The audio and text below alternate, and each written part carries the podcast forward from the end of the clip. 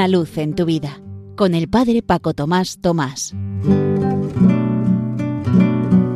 Queridos amigos de Radio María, os saludo muy cordialmente desde la parroquia San José en Las Matas, cerca de Madrid.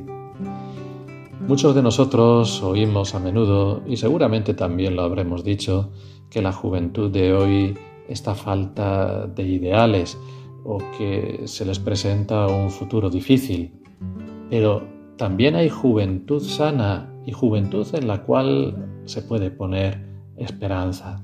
Estos días me ha llegado un documental sobre dos jóvenes que están en proceso de beatificación y que ahora os hablaré de ellos, pero quiero antes recordar otras figuras juveniles como la beata Clara Badano, cuyo documental Un designio espléndido está haciendo un bien inmenso a todo el mundo, o Carlo Acutis, que recientemente beatificado también, sus libros están calando hondo en adultos y en jóvenes, o también Ignacio Echevarría, el héroe del monopatín, del que quizás se abra el proceso de beatificación.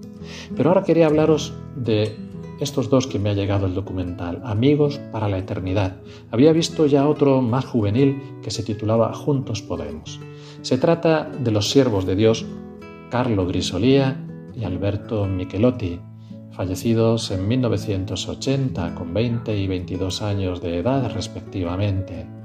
Pero lo característico es que se hicieron santos juntos.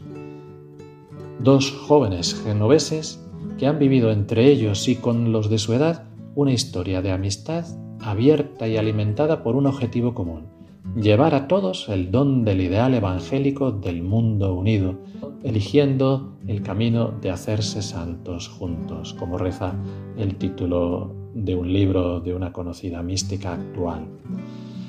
Alberto era un muchacho inteligente, responsable de un grupo, y estaba siempre al servicio de todos, poniéndose en el último lugar. Y decía, lentamente mi vida está cambiando y hay alguien, con mayúscula, que entra cada vez más en mi jornada, es Jesús. Algunos días corro por toda la ciudad a la última iglesia, a la última misa de la jornada, y allí puedo encontrarme con Él en la Eucaristía. Para lograr esto, acabando las clases de la universidad, tengo que ir saltando de un autobús a otro y en algunos momentos pienso, Alberto, esto nadie se lo habría imaginado hace unos meses, ni siquiera tu novia. Carlo era más poeta, le gustaba tocar la guitarra y también decidieron, junto con todo el grupo, hacerse santos juntos. Alberto murió en una escalada, era un gran alpinista con 22 años de edad. A su entierro no pudo ir Carlo, porque ese mismo día le ingresaron en el hospital y le diagnosticaron un tumor de los peores, empezando así su última etapa, 40 días, para encontrar a Jesús, como él decía. Y decía que notaba a Alberto sosteniéndolo cerca, porque si siempre habían tenido la presencia de Jesús en medio por el amor recíproco, ahora de alguna manera también. Y dio su salto a Dios el 29 de septiembre de 1980. La oración para la beatificación es conjunta de ambos, es una cosa bonita y novedosa.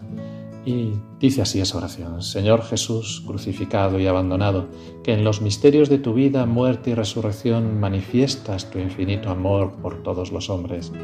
Te pedimos que nos concedas, siguiendo el ejemplo de Alberto y Carlo, crecer en la amistad contigo y entre nosotros hasta la plena madurez de la vida cristiana.